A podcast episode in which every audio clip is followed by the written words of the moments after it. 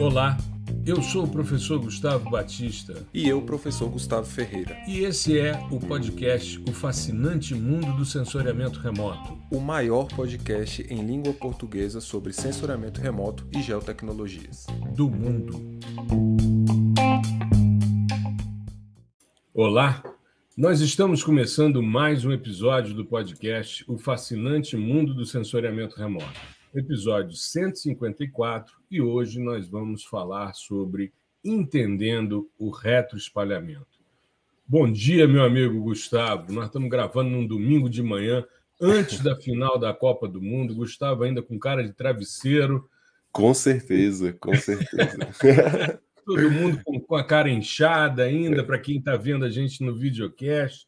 Estamos aí chegando hoje. A semana foi bastante atribulada, né? Finalzinho de ano, a gente fechando um monte de coisas e tal, e a gente nunca deixa de gravar o podcast, nem que seja no domingo de manhã para ele ir Sim. ao ar na segunda-feira cedinho, né? Tudo bem, Sim. meu amigo? Fala aí, professor, beleza? É verdade, cara. Essas, essas últimas semanas assim do ano tem muita coisa, tem é só essa semana, né? Teve o, o recital que eu toquei, teve formatura do, dos alunos da Natália, é, um jantar na minha mãe, então é vira uma mistura assim de das obrigações com né? confraternização né?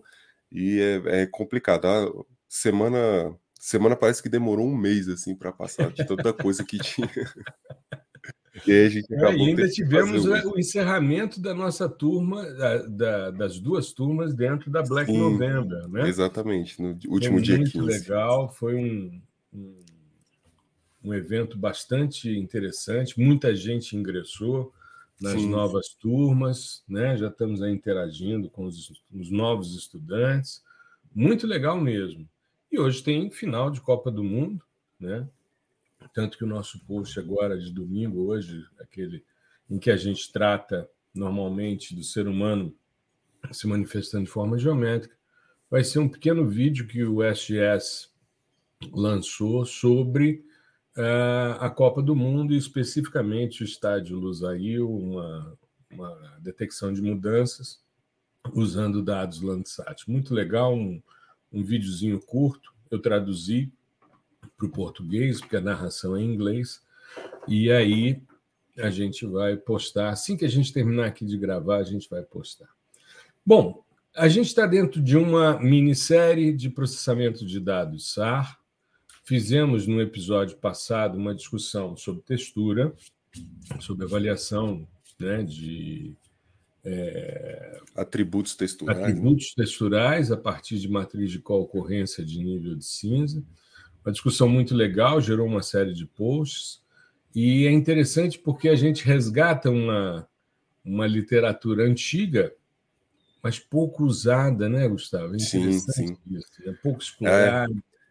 Eu acho que o, o, às vezes na cabeça do pessoal que está tá entrando agora parece uma coisa nova, né? É. é da década de 70 e tal.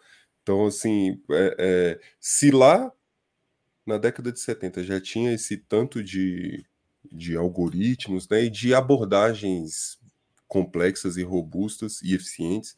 Imagina agora, né? Como eu, uhum. como eu uhum. falei lá no, no, na nossa live, o, o intuito é avançar nesse, nessa ótica aí, nesse domínio, né? Domínio da textura, por assim dizer. Tudo bem que tem, tem muito de domínio espacial ali, mas a, a, ideia é avançar, então tem algoritmos super, super, super é, robustos, assim, mais atuais, que eu citei, né? O SIFT, por exemplo, e o SURF uhum. também.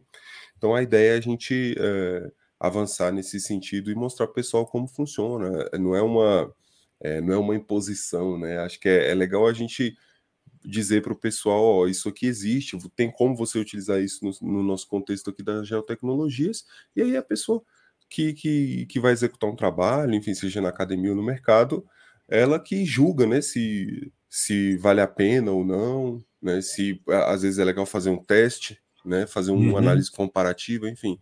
É, eu acho que a, o, a nosso, a é, nossa função aqui é divulgar e mostrar que existe e como fazer, né? Legal, com certeza. Bom, vamos falar então sobre reto espalhamento, né? Vamos fazer é. uma, uma discussão aqui sobre reto espalhamento que é o que normalmente é medido pelos sistemas sensores do tipo microondas ativo. A gente, quando está trabalhando com sistemas é, óticos refletidos, a gente está captando a radiância refletida da superfície. Quando a gente vai para os sensores termais, seja na faixa das, da, do, do infravermelho médio ou do infravermelho termal, a gente está captando a emissão de fótons da superfície que foram absorvidos e estão sendo devolvidos em comprimentos maiores. E quando a gente vai para radar, a gente está trabalhando com o retroespalhamento, ou seja, o retorno do pulso que foi enviado pela antena e a captação desse retorno. Então, é, se a gente fosse simplificar os sistemas sensores, a gente teria os óticos refletidos, cuja inter, o interesse seria a radiância barra reflectância. Só para explicar para quem está nos ouvindo, a radiância é o que sai da superfície em direção ao sistema sensor. Quando essa radiância é normalizada pelo fluxo incidente de radiação, a gente chama de reflectância.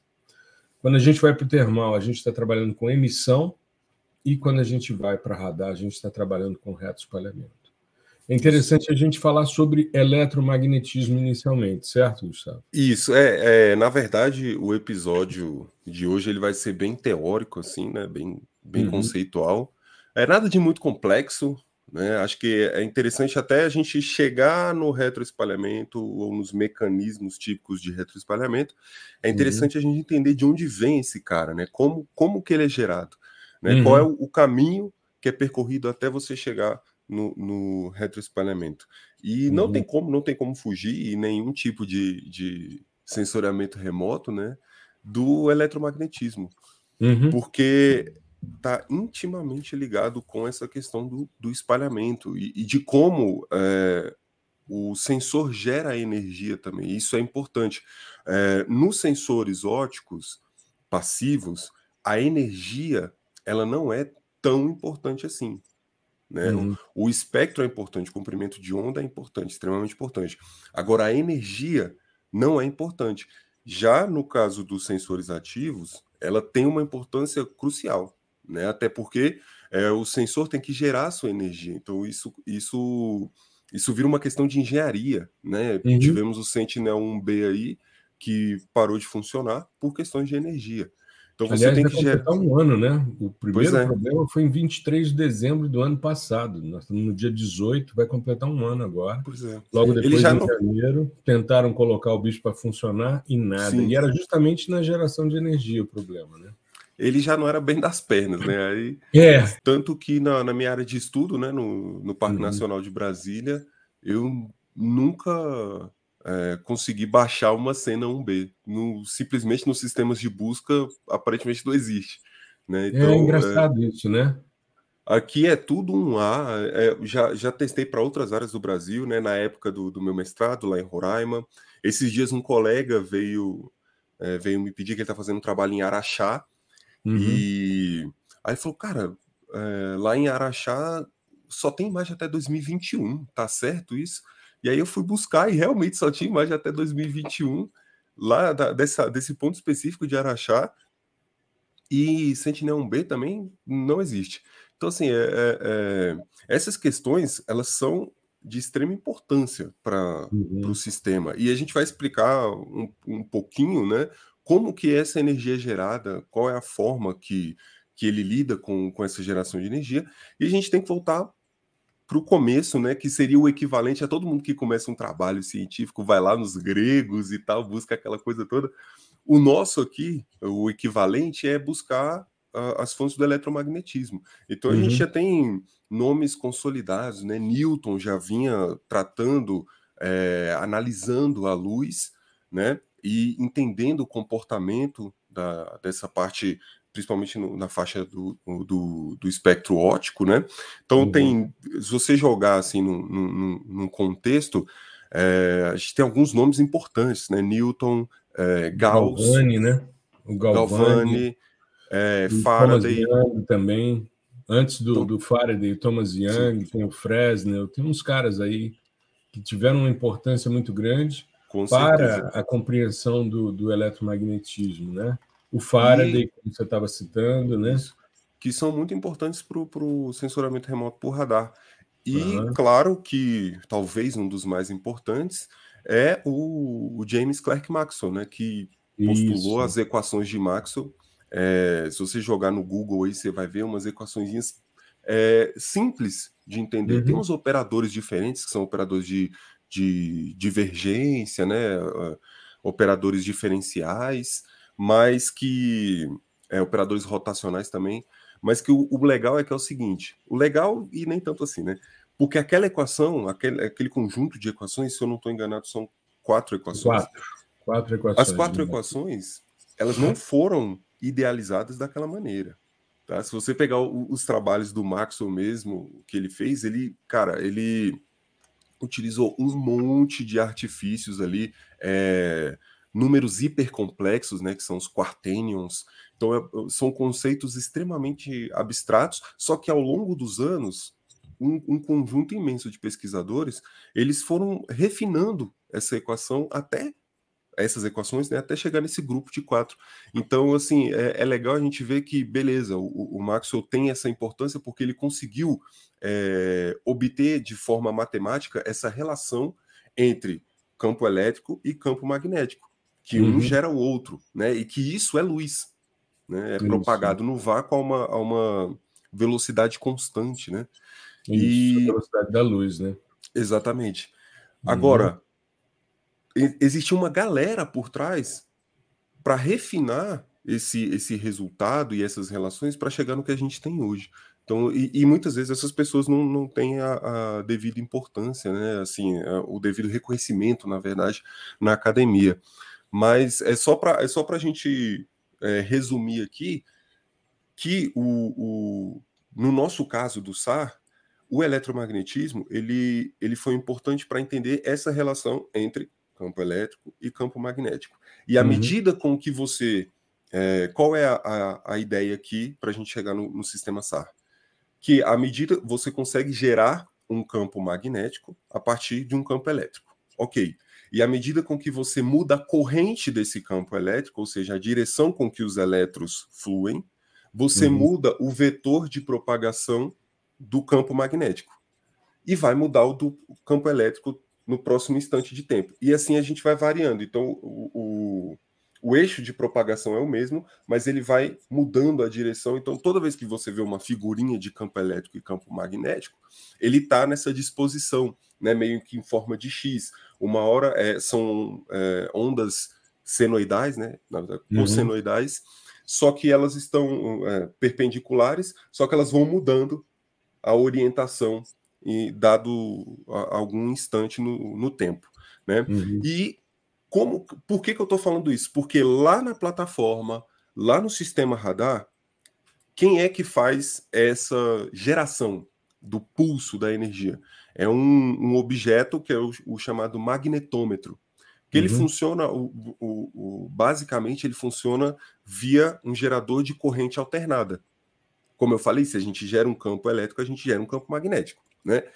E o gerador de corrente alternada, ele vai alternar essa corrente de modo que a gente consiga alternar também o, o a orientação do campo elétrico e do campo magnético, e assim gerando o pulso de radar. Né? Uhum. E como esse pulso é conhecido, ele sai é, sempre no mesmo instante, certo? Ele é um pulso coerente, tá? Então é, é, ele vai sair sempre no mesmo comprimento de onda e sempre no mesmo instante.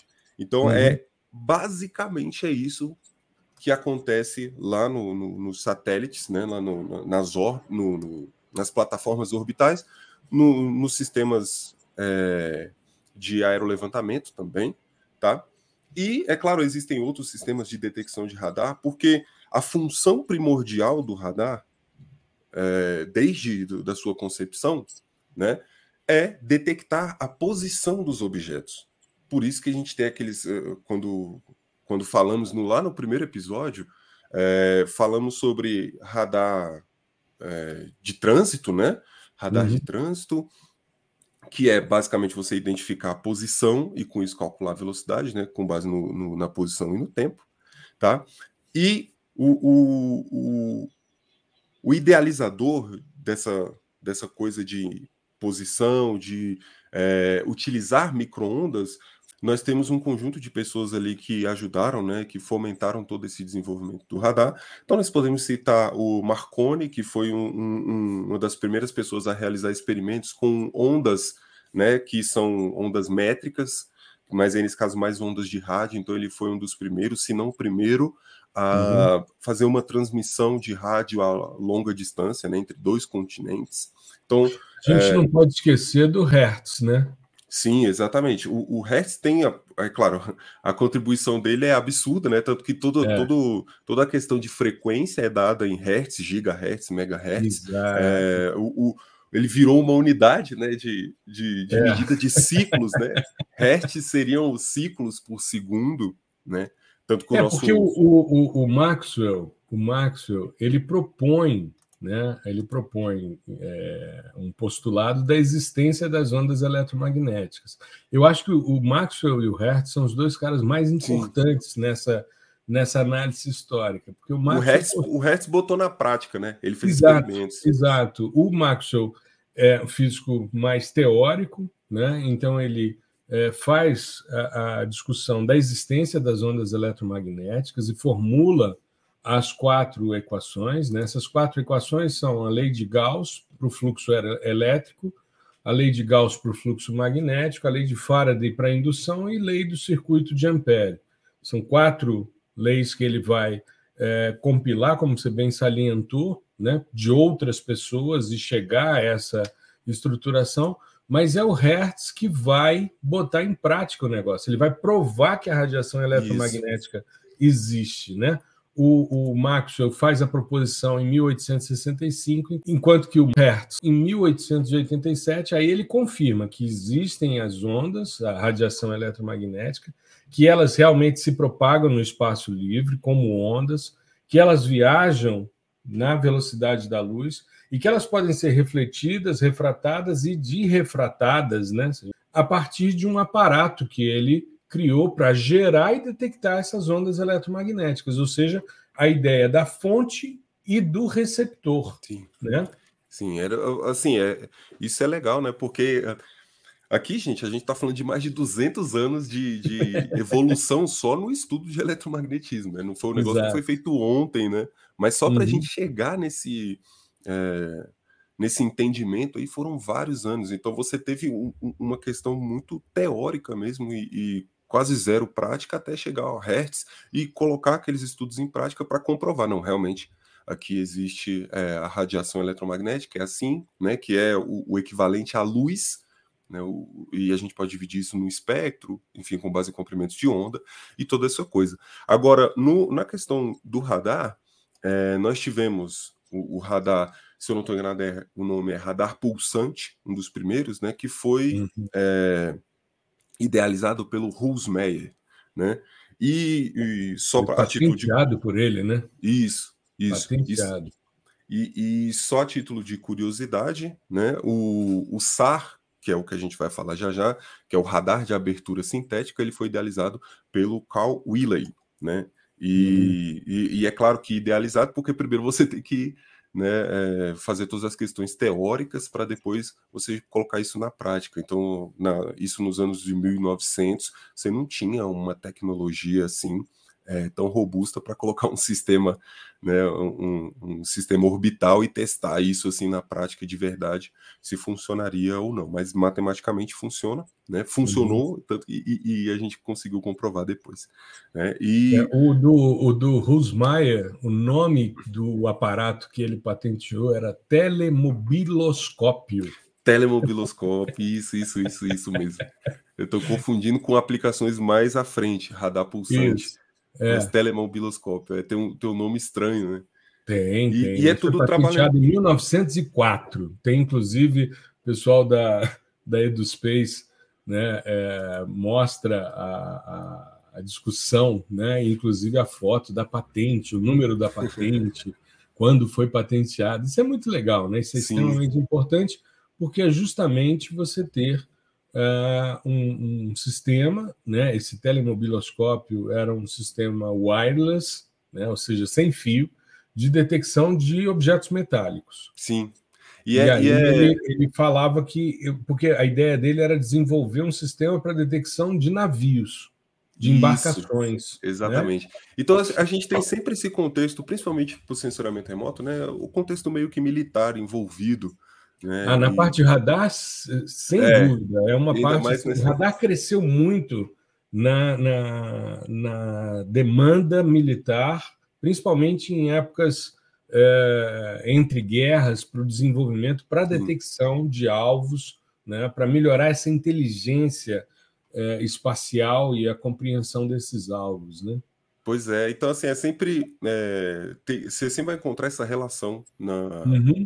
Na literatura, né? Inclusive até com, com, com relação a microondas, o aparelho de microondas, né? A faixa que esquenta os alimentos ali que reza a lenda que era, um, que era um rapaz que estava testando uh, um, uma região do espectro específica para aplicações militares e ele tinha um chocolate no bolso aqui e esse chocolate derreteu, né? Uhum. E aí ele, opa, o negócio está esquentando comida e tal. Enfim, aí tem, aí vai para outro rumo, né? Mas o, o, o microondas ele tem um magnetron. Sim, dentro sim, sim. dele. É o que é o, é o princípio do funcionamento é exatamente o mesmo, só que você vai utilizar para aumentar a vibração das moléculas de água e com isso aquecer o, o alimento, né? isso. né? E aí, como, como é uma onda coerente também, é, uhum. Ela vai sempre na mesma direção, no mesmo tempo, aquela coisa toda, você tem que rotacionar, porque senão ele vai esquentar só uma parte do alimento, né? E é por isso que tem um Exato. prato giratório e tal. Inclusive, é, um, tem, tinha muita gente na época, eu lembro quando minha mãe comprou o primeiro, é, para casa, ficar, não fica na frente do micro-ondas, que a gente queria ficar vendo o negócio rodando, né? Porque é. tinha medo da onda sair, mas pode ficar tranquilo, pessoal, que a onda não sai dali, né? Porque ali, inclusive, isso tem muito a ver com o formato do aparelho, né? Que é, você não uhum. vê um uhum. micro-ondas redondo para vender, ou um, é. enfim, um, um, um, outro formato que não seja aquele retangular, porque aquele formato é específico da gaiola de Faraday. E ela não deixa a radiação sair. Ela só fica ali é. dentro, por isso que você só tem micro-ondas naquele formatinho, né? Você sabe e... que eu comprei um micro-ondas quando me mudei, eu mudei os eletrodomésticos da, do apartamento, né? Vim para um apartamento novo, botei uhum. tudo novinho e tal, comprei um micro-ondas. No segundo dia de uso ele parou de funcionar. Aí eu, pô, mas que diabo é isso e tal? Aí fui ver, levei na, na, na especializada, lá na autorizada, né, para fazer o reparo era um problema no magnetron. E a pessoa disse: Olha, é raríssimo isso acontecer. Eu falei: Tudo bem. Aí eles trocaram o magnetron e aí funcionou. Simplesmente ele girava, acendia a luz e tal, e não esquentava. Mas não saía, não saía radiação, né? O, o magnetron não funcionava. Pois é. Né? Inclusive, é, isso é, é, é, muito fácil se vocês tiverem essa curiosidade de ver como funciona em termos de engenharia mesmo o, o magnetômetro. Você tem no YouTube modelinhos, né? É. Ele funcionando e tal. É muito legal, é bem, é bem simples, né? O, o, o, princípio, mas é extremamente eficiente, né? Como eu falei, uhum. é um uhum. gerador de corrente alternada. É muito, é muito louco isso. Mas, é, voltando para nossa, a nossa aplicação, eu falei por exemplo, do, do Marconi, né, com, com relação ao rádio. Porque uhum. né, nessa época o pessoal já tinha esse, esse conhecimento de diferentes comprimentos de onda, e quanto mais você aumentasse esse comprimento de onda, maior seria a penetrabilidade. E daí é que vem toda aquela coisa do, do, do radar penetrar ou não no dossel, no solo é, seco, né, sem umidade, essa coisa toda. Porque Olha só, o rádio que a gente escuta, a, a informação está sendo propagada via ondas de rádio. Então você tem ondas quilométricas de 10 quilômetros. Uhum. Ou seja, para você é, reter essa onda, você teria que ter um objeto de dimensões parecidas com as dimensões do comprimento de onda, dimensões de 10 quilômetros. Né? O que é, é quase impossível você ter algo desse, desse tipo hoje. Então é por isso que, por exemplo, rádios aqui no, no Distrito Federal conseguem ser escutadas em Minas Gerais, no Goiás, sem maiores uhum. problemas, sem interferência alguma. Né? Então, o, só que o espectro é, é, das ondas de rádio está bem lá para frente. Né? Uhum. Né? E, e, aí, depois das microondas, né? Isso, depois é das microondas. Após as microondas. Mas o princípio é o mesmo, pessoal. É por isso que a gente tem essa, é, essa questão de penetrabilidade nos sistemas de, de, de SAR. né? Porque o princípio é o mesmo, você só tem que voltar um pouquinho para o nosso comprimento de onda, e é claro que não vai ser mais quilométrico, mas você vai chegar apenas a, no máximo, no máximo, alguns metros, dois metros, três metros no máximo. Né? O que, o, uma, o que é bem comum, na verdade. Né? Na verdade, você tem um metro assim. É, deixa eu fazer uma consideração com relação a isso. Normalmente, quando a gente tem a discussão sobre penetrabilidade, gera uma confusão nas pessoas, porque a gente está falando de radiação eletromagnética. E a gente tem uma discussão que quanto menor o comprimento de onda, maior será a frequência dessa onda ou dessa radiação, e mais fótons caminham nessa onda. Então, por exemplo, se você quiser fazer uma avaliação não invasiva dos seus dentes, por exemplo, você vai utilizar o raio-x, que é um comprimento de onda muito pequeno, da ordem dos angstroms, né? 10 a menos 10 do metro, e que vai entrar, por exemplo, dentro das, dos seus tecidos mais moles, vai interagir com os seus dentes. Se o seu dente for um dente muito denso, você tem que aumentar a frequência para ele entrar mais para trazer uma informação se existe uma infiltração, uma cárie, uma coisa desse tipo. Isso não é a penetrabilidade que o Gustavo está falando. Por quê? Porque isso gera uma confusão eu falo porque eu trago aqui o que normalmente as dúvidas que os meus estudantes têm quando eu falo alguma coisa em sala uhum. de aula, né? Então, é, veja, as radiações de alta frequência, que são bloqueadas normalmente pelo campo geomagnético, né, o campo magnético que envolve o planeta, elas são radiações de comprimento de onda muito pequenininhos. Porém, a interação dessa radiação é com uma superfície muito pouco profunda. À medida em que vai aumentando o comprimento de onda, a energia dessa onda vai diminuindo, porque a frequência vai ficando menor, ou seja, menos ciclos de onda passam por uma seção ao longo do tempo, menos fótons caminham nessa onda e a energia é muito baixa. Tanto que em radar, normalmente as discussões são mais de interações macroscópicas. Você não está vendo a composição do material, como, por exemplo, na, na faixa do espectro óptico refletido. Você está interagindo com a rugosidade da superfície. Porém, existe uma questão que é a constante dielétrica, que o Gustavo falou aqui, quando falou de ambientes mais secos, que permite que uma onda grande penetre ali em subsuperfície e te traga informações. Por exemplo, nós temos imagens de paleocanais na região de Flagstaff, no Arizona, que é uma no área. No Saara também. No deserto do Saara, a gente tem o paleocanal do Nilo, mostrando ali na área areia cobrindo o que era o leito antigo. E isso é possível porque essa onda chegou a penetrar, no caso de Flagstaff, até 5 metros de profundidade. Agora, não significa que é a mesma penetração de radiação de uma alta frequência. São coisas diferentes. Sim. Diferentes. É porque a onda é grande, então ela passa pelos alvos e ela entra se o material estiver seco. Se o material estiver úmido, ela vai ter uma atenuação do sinal e a tendência é que se perca esse sinal. Então ela vai bater e vai voltar com alta intensidade. Tanto que, se você pegar uma floresta ela é mais ou menos homogênea, o dossel dela, e tem uma mancha mais clara, ali significa que houve uma precipitação naquela área. Por quê? Porque a onda não penetrou na vegetação, interagiu com o topo do dossel que estava úmido e o sinal voltou com mais intensidade para a antena. Quando volta, ela fica mais clara. Sim. É importante falar sobre isso, Gustavo, porque as pessoas às vezes misturam alhos com bugalhos. É normal, e né? é a mesma coisa, entendeu? E aí o, o, a, o, dá um bug, né? Porque o cara pensa, peraí, mas eu estou falando de alta frequência e eu estou indo para as microondas em que a frequência é muito baixa, Sim, né? Por exemplo, exatamente. a penetrabilidade de uma banda S é muito grande numa floresta. Só que a energia dessa onda é muito baixa. Esse é o desafio.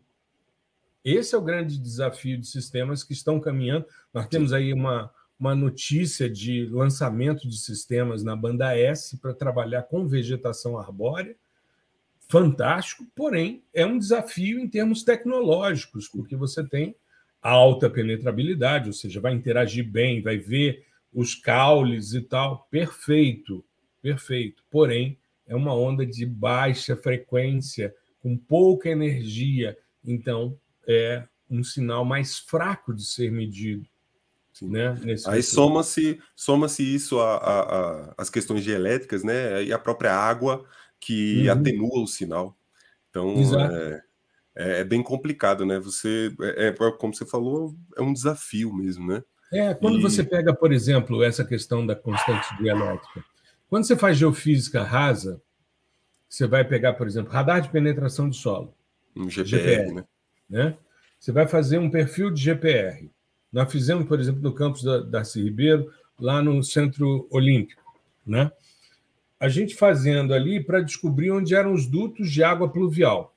Você vem fazendo, aí ele vai gerando né, a, a, as camadas ali do terreno. Como se fosse tal, uma tomografia, tiver... né? Exato. Se tiver algo enterrado, né, eles usam muito para geofísica forense, para encontrar cemitérios clandestinos, armas escondidas, coisas do tipo.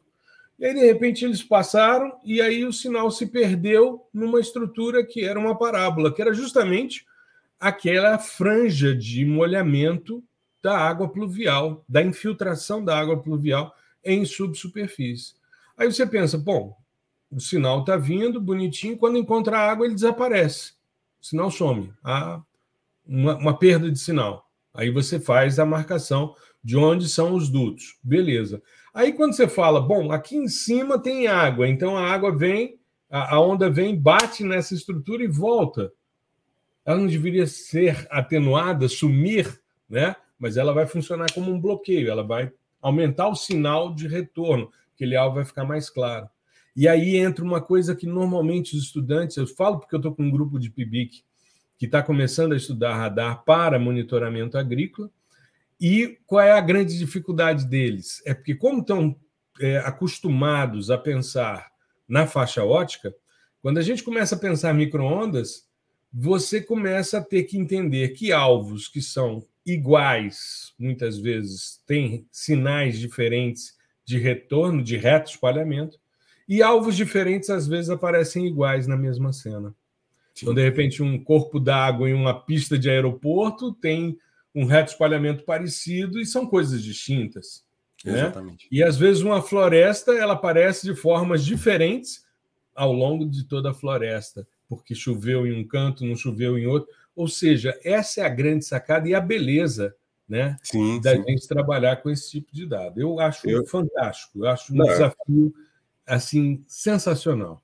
Eu sou suspeito para falar, né? Mas, mas assim, eu acho eu acho bacana o tanto de particularidades que a gente tem no, no sistema SAR, né? Uhum. De tudo, desde a, da, dessa questão de engenharia mesmo que a gente já falou, até interpretação, geração dos produtos, né? É, por exemplo, uma coisa que a gente já ia falar aqui são alguns efeitos que são, são efeitos conhecidos, né? Mas que atingem os sistemas é, de radar. Por exemplo, o efeito Doppler, né? Que todo mundo uhum. conhece, aquele da ambulância lá, a ambulância está chegando é, quem está mais perto está escutando um, um, som mais agudo, quem está mais longe está escutando um som mais grave, e à medida uhum. com que ele vai passando, esse som vai ficando mais grave, e o cara que está dirigindo a ambulância escuta o mesmo som sempre. Porque ele está. É uma variação então, de frequência pelo deslocamento isso, do alvo, né? Isso depende do referencial, né? Uhum. Ou seja, o efeito Doppler ele é tanto para o observador, né? Quanto para a plataforma, vamos dizer assim, para quem está emitindo o sinal. Né? Uhum. Então eles têm, eles, ele tem esses dois casos. E é claro que o, o, o sistema SAR, principalmente, né, o sistema de radar, sendo ativo, ou seja, eu emito o meu pulso, isso não acontece só para o som, né? Isso acontece uhum. para a luz também. Então você tem esse efeito Doppler presente nos sistemas radar. É claro que isso é compensado, existe já, é mais que conhecido é, as, a, as equações que fazem essa compensação, né? Uhum. Mas um efeito muito legal é, que é pouco falado no, no, no, sistema radar, é o efeito cosseno, né? Isso uhum. para quando, quando você tem um alvo se movendo em relação à plataforma, ou seja, a plataforma está parada. Porque tudo é, em termos de radar, quando a gente fala de distância e é, angulação, distância e velocidade, é calculada de maneira radial, ou seja, nós estamos utilizando um sistema de coordenadas polares, tá? Uhum. O, o, que não é tão usual assim na, na, no sistema ótico, tá? Então, quando a gente utiliza esse sistema de coordenadas polares, estamos falando de distância e velocidade radial. Tá? Então, essa, a, a, vamos supor, o alvo andando com relação à plataforma, a plataforma está parada, esse alvo ele possui basicamente três vetores. Né? Um vetor é a velocidade desse alvo, que via de regra vai ser constante. Então, esse vetor ele vai ter um, um, uma única magnitude. Não, essa magnitude, o sentido, a direção, enfim, coisa de vetor que eu estou falando é aquele vetor da física mesmo. Né? Uhum. Esse vetor não vai mudar, né? desde que a sua velocidade seja constante.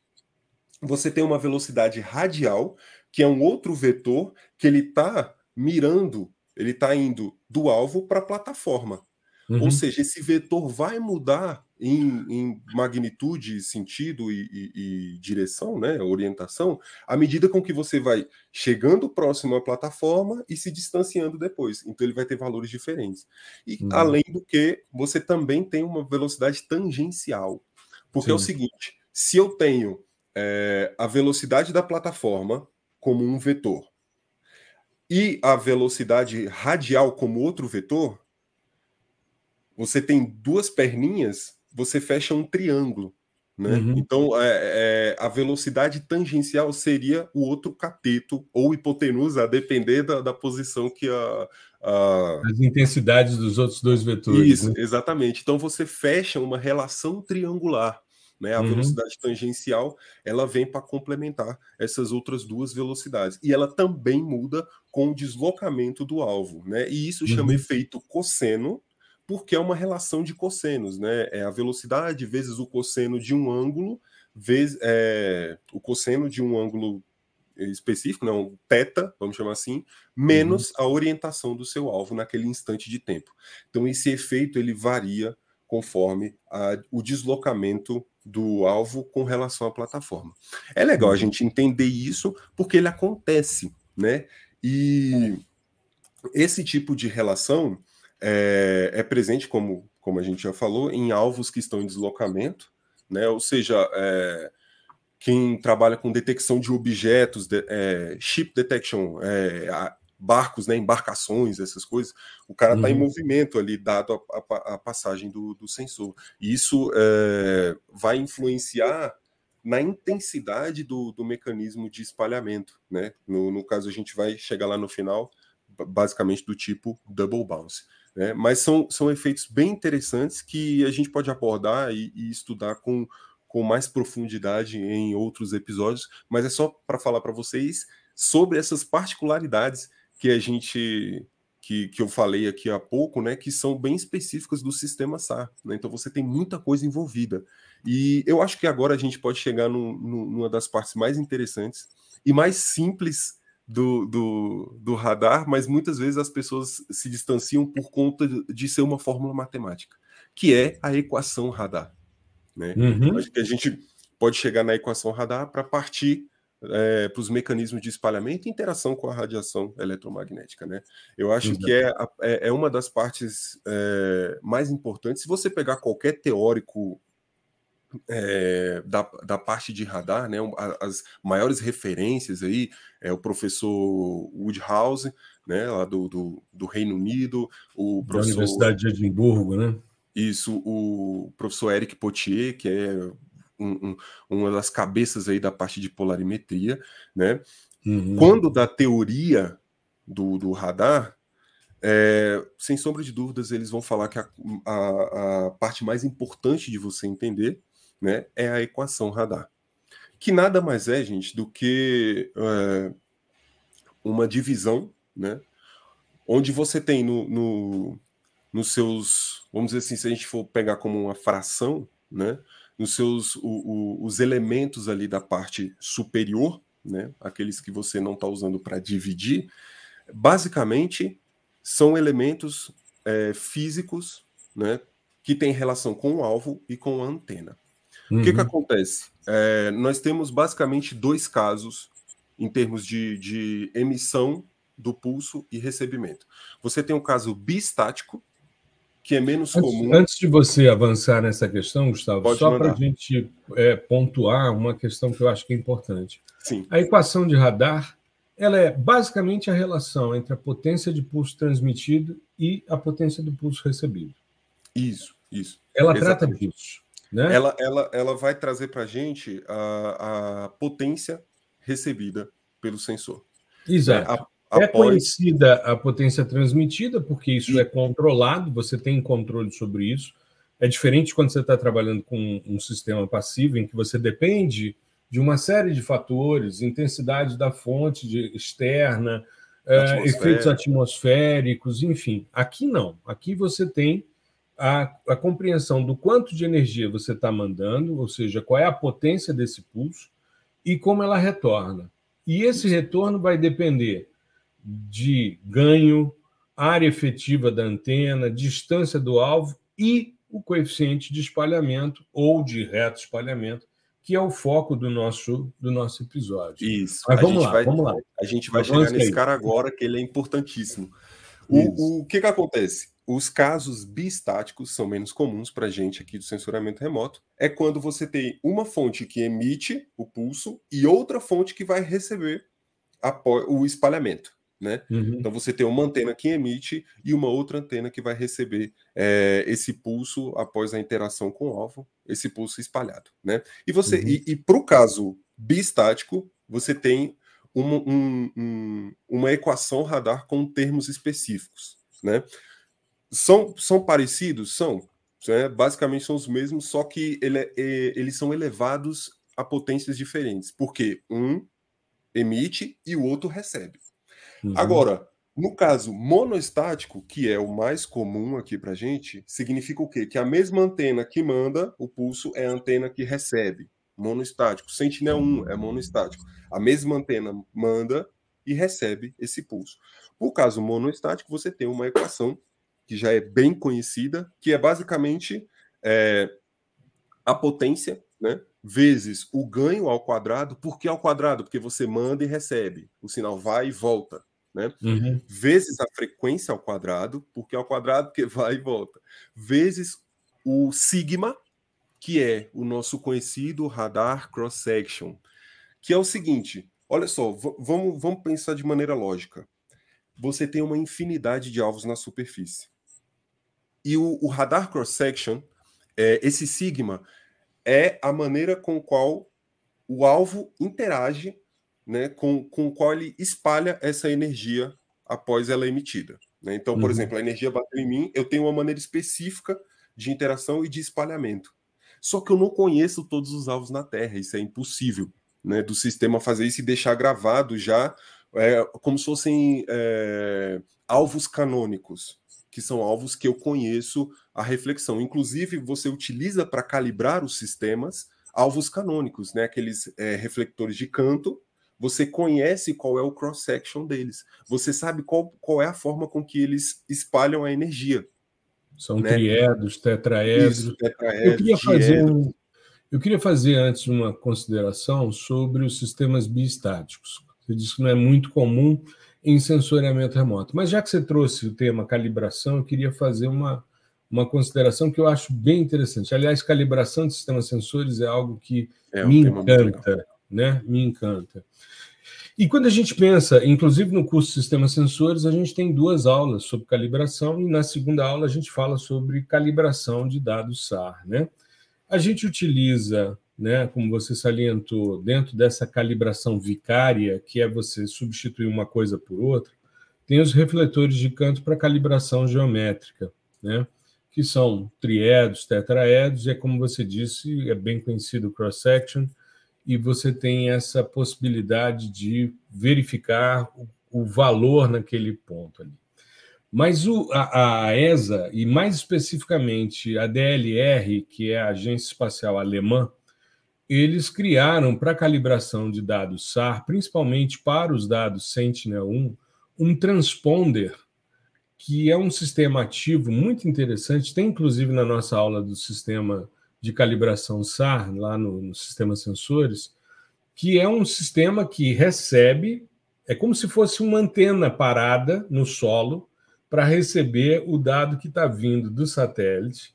Então, ele recebe o pulso que foi transmitido pelo satélite, ele pode modificar, e normalmente o que, que ele faz? Ele faz uma amplificação desse sinal Sim. e ele retransmite, justamente para que o sistema receba a informação com uma ampliação, e ele então, esse transponder né, da, de banda C, ele é um sistema que é chamado de calibre, que é justamente para fazer esses Sim. ajustes. Recentemente, a DLR fez uma série de stories no Instagram falando, uma pena que tudo em alemão, né?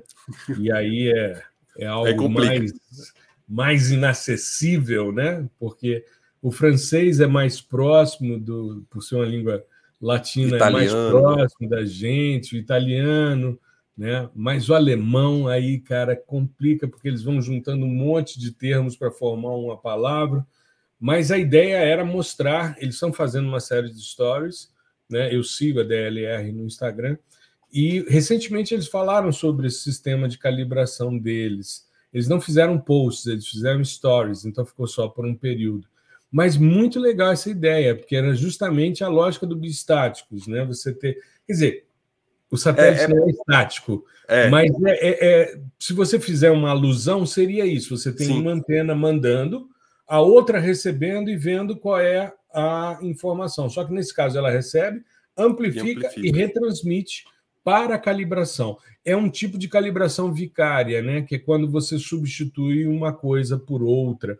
É muito comum essa calibração vicária em sistemas sensores, você utilizar alvos em superfície, fazer as medições para saber se o sistema sensor está vendo aqueles alvos de superfície como deveria, né? Se está tudo funcionando direitinho. Não, quando esse é, essa questão de amplificação, ela vai muito é, aqui no, no sentido da, da, explicação dos, dos membros no denominador da, da nossa equação. Sim, da equação. Né? A gente está falando, a gente está falando do numerador, né? Onde uhum. o último membro é o radar cross section. Só para a gente finalizar, o cross section seria o seguinte: eu tenho minha mão aqui e o pulso vai chegar até minha mão e em cada pontinho da minha mão ele vai ter um espalhamento específico, né? Uhum. E aí o conjunto comportamento difuso, né? Isso. E aí o conjunto desses espalhamentos aqui na minha mão vai se formar o cross section. Agora, na equação aqui, dado que a gente não conhece o alvo, né, que vai ser imagiado, esse cross section ele é lambertiano, ou seja, é, é estimado que ele vai espalhar com a mesma intensidade em todas as direções. Então vai se formar uma coisa como se fosse uma, uma esfera, né? Algo nesse sentido. Isotrópico, né? Isotrópico, Isotrópico. exatamente. então isotrópico. é, é um, um, um, o cross section seria é, isotrópico. E cross section vem de como se eu fizesse uma secção, né? Como se eu fizesse uma seção transversal ali e eu olhasse dentro daquele buraquinho formado pela seção transversal e eu veria esse espalhamento isotrópico em todas as direções com a mesma intensidade. Tá? E uma curiosidade. Isso é uma simplificação aqui... da equação, porque Isso. o comportamento é anisotrópico. Né? Exatamente. Né? Só que você tem que modelar de alguma forma, porque senão você não consegue magiar, né? Exato. Mas o, o, É como, por exemplo, a reflectância lambertiana. Ela não existe. Não existe um alvo lambertiano na superfície. Exatamente. Mas é a maneira mais fácil de você ajustar um modelo, é você pensar que todas as direções, ou seja, você tem um fluxo incidente e há uma reflectância em todas as direções com a mesma intensidade. Com a mesma intensidade. Muito mais fácil do que Isso. você pensar em direções preferenciais, intensidades diferentes em função das direções, que seria o comportamento anisotrópico, né? E o só a título de curiosidade, o sigma ele é dado como é uma unidade de área, área é dado em metros quadrados, né? Uhum. Esse sigma normalizado, né, com base na sua célula de resolução, nas questões de superfície terrestre mesmo, do, do, do chão, esse sigma normalizado é o que a gente chama de sigma NOF, que a gente já fez um, um, um, um post sobre o sigma NOF, o beta NOF e o gama NOF. Né? Uhum. O beta e o gama são projeções ali do sigma, né? E o, o sigma north é exatamente o radar cross-section normalizado. Né? E a uhum. gente trabalha com esse radar cross-section normalizado no sistema SAR, por exemplo, o Sentinel-1. Então, uhum. cross-section finalizado, o último membro do numerador da minha equação, agora vem a parte do, denom do denominador, que é a parte que vai atenuar o sinal. Porque você está dividindo, você vai reduzir a potência e você reduz assim ordens de grandeza. Porque um, o primeiro membro é, do, do, do denominador é o, basicamente a fórmula da área da superfície de uma esfera, né? Porque a gente está tratando da superfície da Terra, que não é flat, né? Não é, não é plana. Então, é, modela-se a área da superfície de uma esfera, que é 4πr, né? Só que uhum. aqui é, é, é, ao quadrado, só que nesse caso, como a gente tem a, essa questão de ser monostático, vira 4π elevado à terceira, né? Elevado ao cubo, vezes o R, que é o range, que é basicamente está tá diretamente ligado à distância do alvo para a uhum. plataforma. Uhum. E esse Exato. range ele é elevado à quarta, porque no, na equação bistática é ao quadrado e aqui é a quarta, né? É o quadrado, é a terceira, enfim. Só que aqui isso é ainda maior. Então, essa distância elevada à quarta potência. Vamos pensar que tem um, um sistema sensor a 700 km, 400 km de distância. Isso elevado à quarta potência. E é uhum. esse, esse número gigantão que você vai utilizar para dividir a, a, sua potência transmitida, sua potência retransmitida, né? É, espalhada e retornada para o sistema. Então, olha só o, o, o, valor que a gente vai ter. A gente vai ter 0,000 até sei lá quantos zeros, 16 zeros, 15 zeros, que vai retornar para o sensor. Ou seja, é muito pequenininho. Por isso que você precisa amplificar. Uhum. Você precisa de uma unidade amplificadora, seja em terra ou no próprio sensor, que acredito que por questões de engenharia isso é mais complicado, né? Porque é, você precisaria de, de mais energia para você fazer essa amplificação. Então você amplifica esse sinal porque ele vem muito baixinho. A resposta é muito baixinha justamente por conta desses, desses membros que estão no denominador da equação, né? Uhum. Que é a, a, a área, que é calculada com base na superfície de uma esfera, e o range, que é diretamente ligado à distância entre o alvo em superfície até o sensor. E a plataforma. Né? Ah, é, até a plataforma. E isso é levado à quarta potência, então é muito uhum. grande. Né? Mas essa equação que basicamente vai trazer para a gente essa equação de potência, né, que vai trazer a, a intensidade do sinal, que é retroespalhada, e assim formaremos o retroespalhamento. Né? Uhum. E é uhum. claro que isso tudo gera uma questão de parâmetros que a gente pode falar no episódio mais à frente, que são parâmetros que a gente pode controlar, por exemplo, o ângulo de incidência da plataforma, a polarização dessa luz, né, que é emitida, tá? E pode controlar também é, a polarização a também de... que é recebida, né? Que é recebida, né? Você faz um filtro de polarização, na verdade. Isso. E você também, é claro, você controla a frequência, né, o comprimento de onda que você emite e a resolução, né?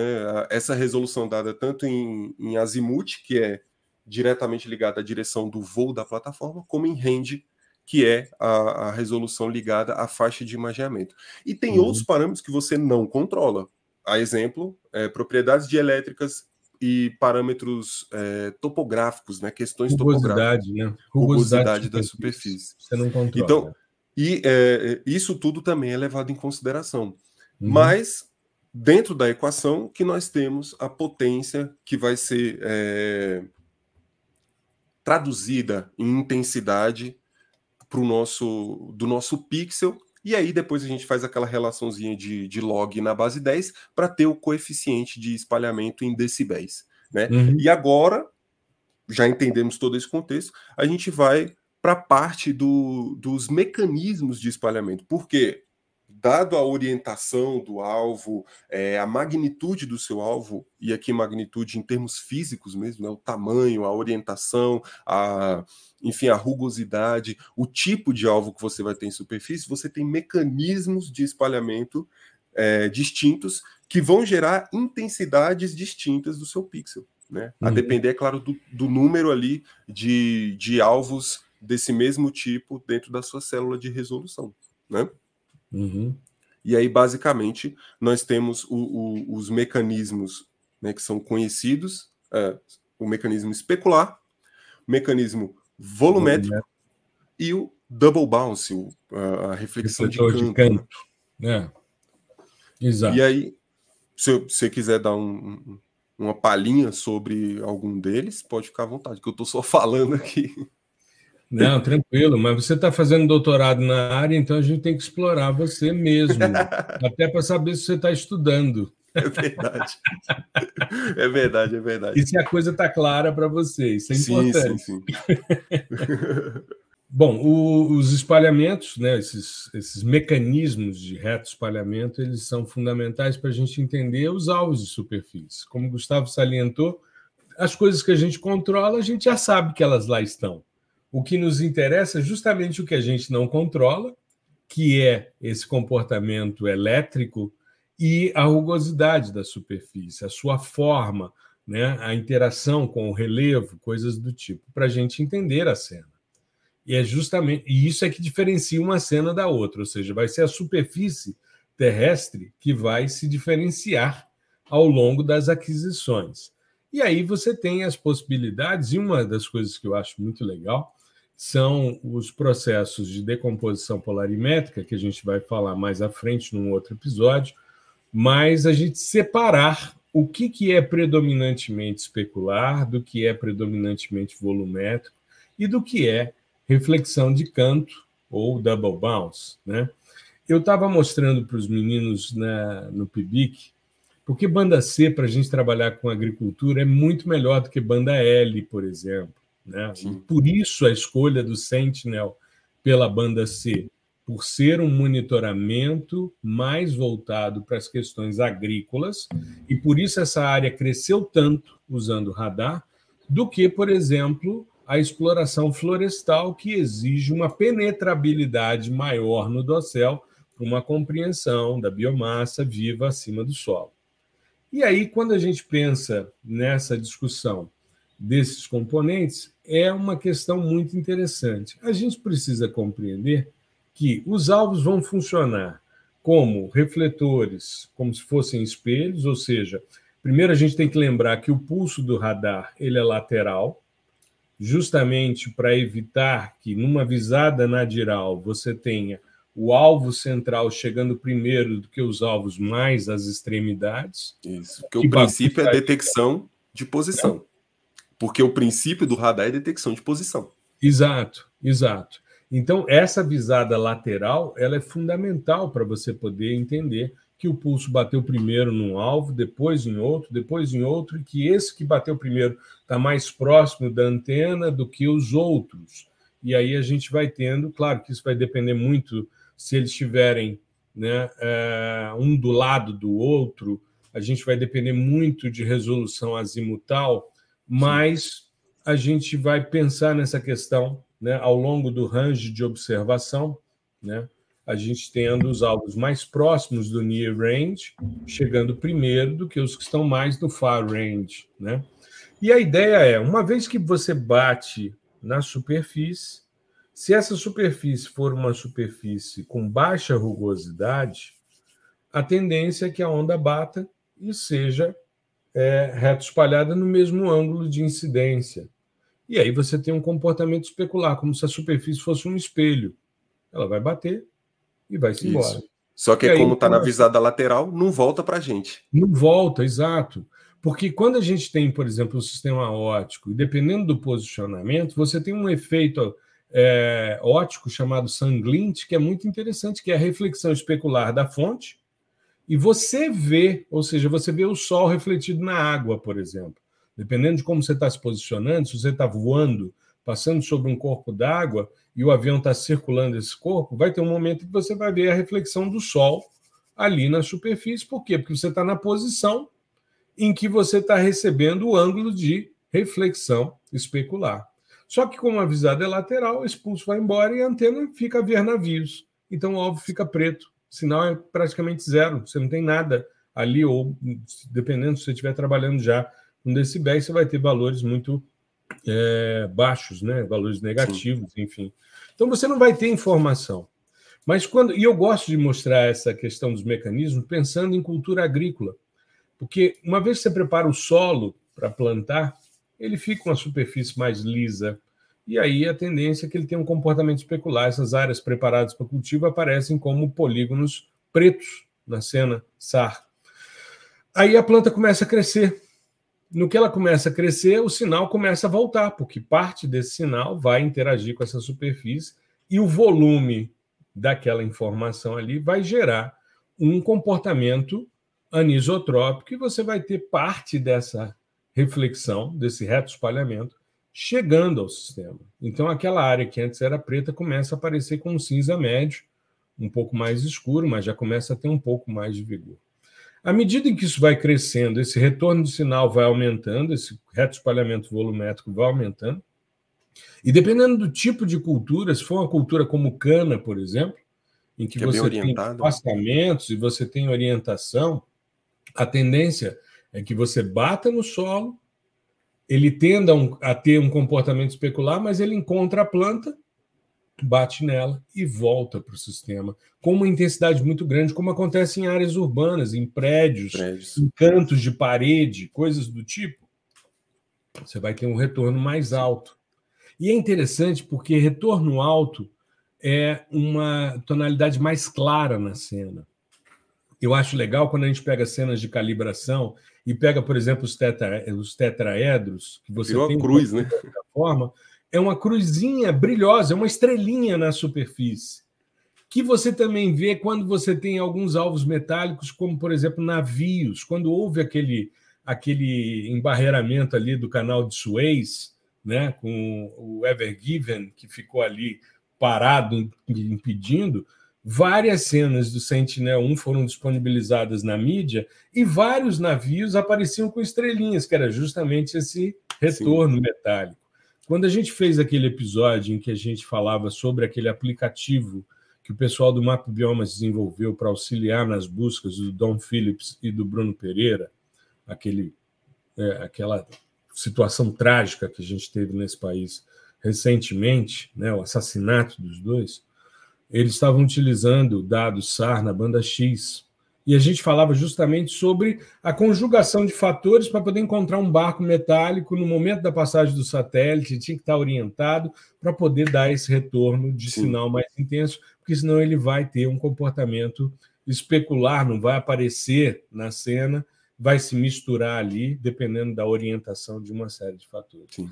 Eu acho isso genial. E quando você colhe a vegetação, né, no caso a cultura, você corta, você faz a, a poda, no caso da cana e tal, você retira aquele material, a superfície volta a ficar lisa. Então, eu cheguei a baixar algumas cenas, a gente estava falando do Sentinel 1B, eu cheguei a pegar um ano de dados do Sentinel 1B, o componente VV, né, já em sigma zero, é, para a gente fazer um cubo VV, para a gente ver o comportamento sazonal no Distrito Federal, no PADEF, na Sim. área de, do programa de assentamento rural que a gente tem aqui, para a gente ver essa oscilação do coeficiente de rato espalhamento, justamente saindo de um comportamento especular para um comportamento mais volumétrico, não necessariamente chega ao double bounce, que você precisa de uma cultura específica que tenha caule e tal, mas normalmente o volumétrico se percebe, e depois você tem a colheita, então você tem um marcador sazonal muito claro, justamente com o ciclo da cultura. Sim. Por isso que estar para monitoramento de cultivo é algo extremamente interessante, extremamente Sim. poderoso. Né? Tem a, a, uma questão legal também de verificar, principalmente double bounce, é em áreas urbanas. Né? Aqui uhum. no DF, você pega uma cena da área urbana do Distrito Federal, é, por exemplo, os prédios aqui numa região administrativa chamada Águas Claras, uhum. é, eles não têm uh, um plano diretor, né, demarcando só, você tem um limite de X andares por prédio. Então, os prédios lá são bem altos, assim, 16 andares, 15 andares, e na região do plano piloto, você tem um plano diretor que, se eu não estou enganado, são seis andares, né? É, é limitado a seis andares. E aí você vê essa diferença. A não ser nos setores, como setor bancário, Sim né, o setor de autarquias, que aí você pode ter prédios mais altos, mas a parte residencial é residencial. limitada a andares. É. E aí você consegue, por exemplo, a, a, a, lá em Águas Claras, o espalhamento é muito mais forte uhum. do que na, na, na, na, área residencial do plano piloto. Então você consegue diferenciar, por exemplo, é, ou estimar verticalidade da, da área urbana, né? Uhum. Então, ou seja, Águas Claras é muito mais vertical. De, e a diminuição também de verde urbano. Sim, que vai. O verde atenuar... urbano vai ter um comportamento volumétrico. Então, na Asa Sul, por exemplo, você tem um comportamento volumétrico maior Sim. do que em Águas Claras, por exemplo. Aqui Sim. você tem muita vegetação, muita árvore que tem 60 anos de, de idade, que foi instituída junto com a construção da cidade, enfim, 62, né, para ser mais preciso, e isso gera um, um reto espalhamento volumétrico maior até do que o de Double Bounce. Em Águas Claras, como há um predomínio de prédios e pouco paisagismo, paisagismo é mais ali um jardim. O parque, né? É, o parque de Águas Claras, sim, mas eu digo dentro da cidade menos, porque é muita impermeabilização e às vezes o paisagismo é só uma questão estética, ela não tem uma, um, uma função, um serviço ecossistêmico muito forte, como é o caso da Asa Sul, né? Você pode ver dentro da, da, de uma mesma cidade, né? Por exemplo, uhum. aqui no Guará, né? Você tem, você tem uma área específica para prédios, né? São prédios maiores ali e tal. É, e residências mesmo, de casas, e aí você consegue ver essa diferença, um muito brilhante e o outro nem tão brilhante assim. Então você pode é. fazer é. Uma segmentação, algo do tipo, para diferenciar essa questão de verticalidade. Exato. Muito legal. Gustavão, eu acho que exploramos bem esse nosso amigo, o retroespalhamento, né? Esse cara, o retroespalhamento, é. né? Quem é esse sujeito, né? Mas eu acho que a gente explorou bem, né? E falamos aí, claro, de muita coisa, desde o histórico, né? Como é que essas coisas se organizaram, a equação do radar, que é fundamental. Sim. E para chegar nesses caras, né? Nesses tipos, nesses mecanismos de retroespalhamento que eu acho que vale muito a pena. Sim, Lembrando é, as é, pessoas é... que a gente está nessa minissérie aí para criar uma cultura né, é, de compreensão de dados SAR, né, e que em breve a gente vai também lançar um treinamento nesse sentido. Exatamente. Eu acho que é, é, é interessante e importante também mostrar para o pessoal que não existe dissociação entre é, esse contexto teórico e histórico do que a gente aplica hoje. É importante, uhum. isso faz parte dos fundamentos. E é uma coisa que a gente sempre prega de você entender os fundamentos, né? Entender os fundamentos, saber processar e saber interpretar os resultados. Eu uhum. acho que é, esse, essa, esse episódio em específico serviu para isso. A gente foi buscar lá no eletromagnetismo, né? De uhum. coisas que vocês viram no ensino médio e tal, é, é, vetores, né? Cálculo vetorial coisas que você, na época lá, provavelmente achou que nunca ia usar na vida, mas está aqui utilizando. Oh, Para que, que serve isso, é, né? Que é, eu, eu acho esse o grande pecado da, do ensino brasileiro, a falta de uma aplicabilidade, sabe? O cara é. perceber. É. Ah, isso aqui vai ser importante, você pode ver isso para isso ou para aquilo. Fica só o modelo teórico e o menino olhando e pensando: caraca, o que, que eu estou fazendo aqui, né? Eu acho que é fundamental você entender o teórico, mas é fundamental você saber que isso serve para algo. Sim, a né? aplicabilidade. E é, uhum. é, é, esse, esse, esse tipo de abordagem que a gente tem, principalmente nessa, nessa série, né? Por que principalmente nessa série? Porque aqui tem muitos conceitos envolvidos. Né? Você, uhum. não tem, você não tem só uma direção linear que você vai seguir em termos de conceito, que são vários. Né? A gente falou, pô, efeito cosseno, efeito Doppler, que você vê também lá no ensino médio. E a ideia aqui é mostrar para vocês que vocês precisam sim de entender os conceitos e entender a linguagem por trás desses conceitos. Né? Uhum. Por exemplo, matemática, física, que é, né, é até uma pergunta comum não só para mim, mas para várias outras pessoas que trabalham principalmente com a, a temática programação. Perguntar, ah, é obrigado saber matemática para programar? Gente, é obrigado você saber matemática para tudo, né? Se você viver, quer... né? fazer uma é, feira. todo mundo, o, o, que que todos os teóricos falam? Matemática é a linguagem da natureza. Com o que que a gente trabalha? Com geotecnologias, uhum. se não natureza, né? É, é, o meio natural, enfim, o, o, antrópico também é natural, mas isso é uma questão mais teórica. É, principalmente dentro da geografia, como que você vai trabalhar com esses fatores, com essas questões da natureza, questões naturais, se você não fala a linguagem deles? Entende? Uhum. Então a, a, gente não pode ficar dissociando os, os conhecimentos, não é, é impossível. Então, para a gente tratar de retroespalhamento, de mecanismos de retroespalhamento, a gente foi lá no eletromagnetismo. Né? Então foi e, e existe um, um, mundo ali por trás que a gente não abordou e que a uhum. gente vai chegar a abordar, por exemplo, polarização é, é polarização é física pura, física uhum. pura e está presente em tudo. O óculos escuro que você coloca lá, que tem ah, é lente polarizada, é a mesma coisa aqui. Exato. Então, você, você tem que saber, é, hoje em dia, com essa, esse bombardeamento de informações, você tem que saber que todas estão conectadas. Não existe uma caixinha fechada, a caixinha do SAR, a caixinha do sensor ótico, a caixinha da matemática, a caixinha da física. Está tudo uhum. conectado. E saber interpretar e entender o grau de conexão entre essas coisas é extremamente importante. Então, não fuja desses tópicos, entendeu?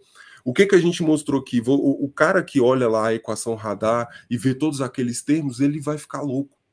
Mas a gente mostrou que é simples, é uma fração, é uma divisão. Uhum. Né, onde você tem alguns elementos que são multiplicados por outros, dividido por outros elementos multiplicados por outros. É simples Sim, assim. síntese está mostrando a potência do pulso transmitido e a relação Sim. com o pulso recebido, para você entender. E, e é todos é, esses... o que está vindo na sua imagem, né? Exatamente. E todos esses termos quando não são conhecidos, são modelados. Uhum. Ou seja, são estimados. Então você já tem essa informação de antemão.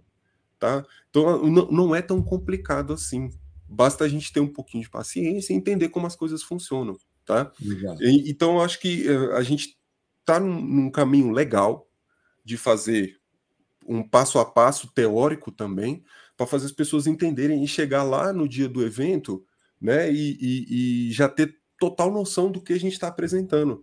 Porque uhum. imagine só se em um evento de três dias que seja, a gente fosse abordar tudo isso. Os últimos três episódios que tiveram relação com esse tema foram para mais de uma hora. É. Então, a, e a gente nem chegou na metade da série. Uhum. Sabe? A gente tem o quê? Um terço de série. Então, assim, teria que ter um evento de 20 horas. Tá? Então, a, a ideia é ir devagarzinho, vai devagarzinho. Se não entendeu, você pode voltar no episódio, você pode é, contactar a gente diretamente, uhum. sem maiores problemas, né? Mas a ideia é que vocês se apropriem desse conhecimento. Maravilha, maravilha. Show de bola, meu querido. Isso. Como sempre, grandes aprendizados, Sim. grandes possibilidades de discussão, né? E aí vocês vejam a gente numa manhã de domingo se reunindo Plena aqui. final de Copa. É, exato, para a gente poder falar sobre coeficiente de reto espalhamento, compreender como é que ele funciona. É por aí. Eu acho que esse é o nosso propósito aqui no fascinante mundo do sensoriamento remoto, a gente difundir conhecimento. E muita gente se apropriando disso. Nós ficamos muito felizes com as estatísticas, as métricas que o Spotify liberou para a gente, da gente perceber que a gente está em 15 países, que a gente tem uma audiência extremamente consolidada, que está sempre com a gente, sim, a quantidade de informação que a gente gerou. Daria para fazer um episódio específico só para falar sobre como foi o nosso ano de 2022 aqui no fascinante mundo do sensoriamento remoto. Exatamente. O ano em que a gente começou a compartilhar com o Gustavo Ferreira essa bancada, o que para mim foi muito interessante, porque eu ficava falando às vezes uma hora sozinho e agora eu tenho alguém que fala mais do que eu e a gente consegue equilibrar esse sistema com uma forma muito legal. O Gustavo está fazendo sim. doutorado em, em, processamento de dados SA, utilizando Deep Learning para classificação. Então, é um cara que está estudando isso cotidianamente para poder desenvolver sua tese e trazendo aí as suas reflexões. Isso é muito importante. Eu aprendo muito com o Gustavo. Tenho certeza que a recíproca também é verdadeira. Ah, com é. certeza, porque a gente, é, é, nós dois temos a, mais ou menos a mesma ideia do que é ensino, uhum. né? Que uhum. ensino é construção e não imposição, né? Eu acho que a, a ideia aqui nossa entre nós dois é construir conhecimento Uhum. E construir conhecimento também entre o pessoal que está escutando, ou o pessoal que está assistindo, enfim.